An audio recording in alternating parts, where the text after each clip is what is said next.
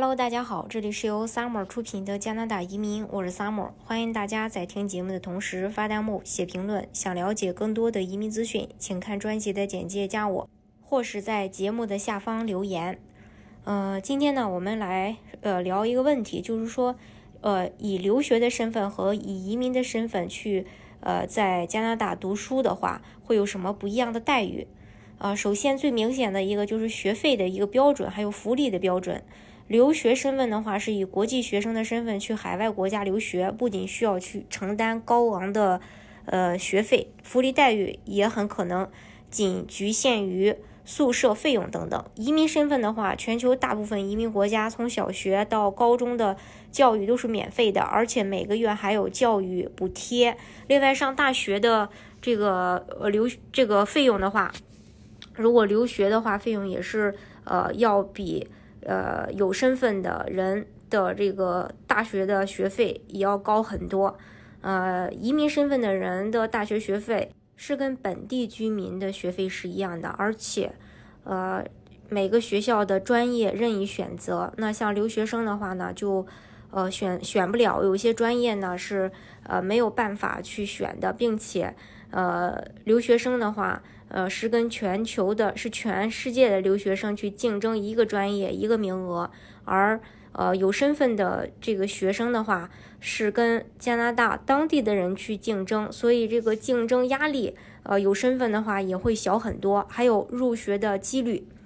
教育资源方面，留学生身份，全球各大国际名校竞争很激烈，刚才也提到过，并且每年招收国际留学生的比例十，所以留学生想上名校，可能跟高考的难度是一样的，也需要寒窗苦读参加竞争。那如果是移民身份的话，子女获得身份后，就能以当地学生身份直接去报名申请。想上的名校，而且部分顶尖名校名校呢将会大量的呃招收名额留给这个本国学生，所以获得身份后入读名校的几率，出国留学的几率要大很多，并且一些国家的移民子移民身份的子女成绩和证书是国际认证并且通用的，也省去了很多的麻烦。另外。就是父母陪读，亲子多互动。留学身份的话，近年来国内留学的这个趋势越来越低龄化，而子女在上幼时期的价值观、呃形成、适应能力其实都是不足的。这个时候，父母如果想出国陪同，还需要申请签证和居留许可等等，是十分麻烦的。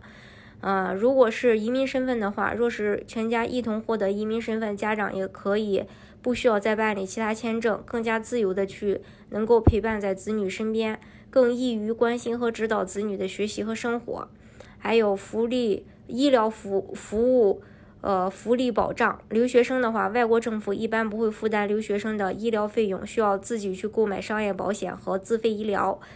如果是移民身份的话，获得身份的子女可以享受和本国公民一样的福利待遇，包括医疗福利等等。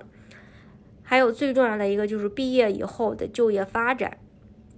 留学生身份，绝大多数的留学生毕业后，即使想留在海外就业，也要面临申请工签的难题，甚至可能会出现因没有办法获得签证而回国的尴尬局面。另外，移民身份获得，呃。身份的子女可以更便利的留在当地工作生活，也可以选择在其他国家就业和创业。总之吧，随着近些年来国际大环境的动荡，留学申请和签证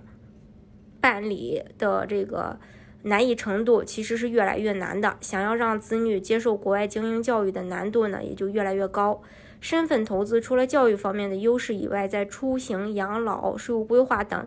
呃，方面呢也具备很多的优势。在国际化的今天，仅有单一的身份难以再去适应今后社会发展的需求了。总体分析吧，就是留学生呢，呃花呃读书花钱会多，然后选可选的专业会少，然后竞争又大。呃，另外毕业以后如果没有顺利拿到身份，只能打包回国。而有身份的人，呃，读书花钱少，专业随便选，学校随便上，而且。毕业以后，如果想在当地就业的话，呃，受到的待遇也是跟本地人是一样的。如果不想在国外的话，可以回国再来工作生活。身份呢可以自由去切换。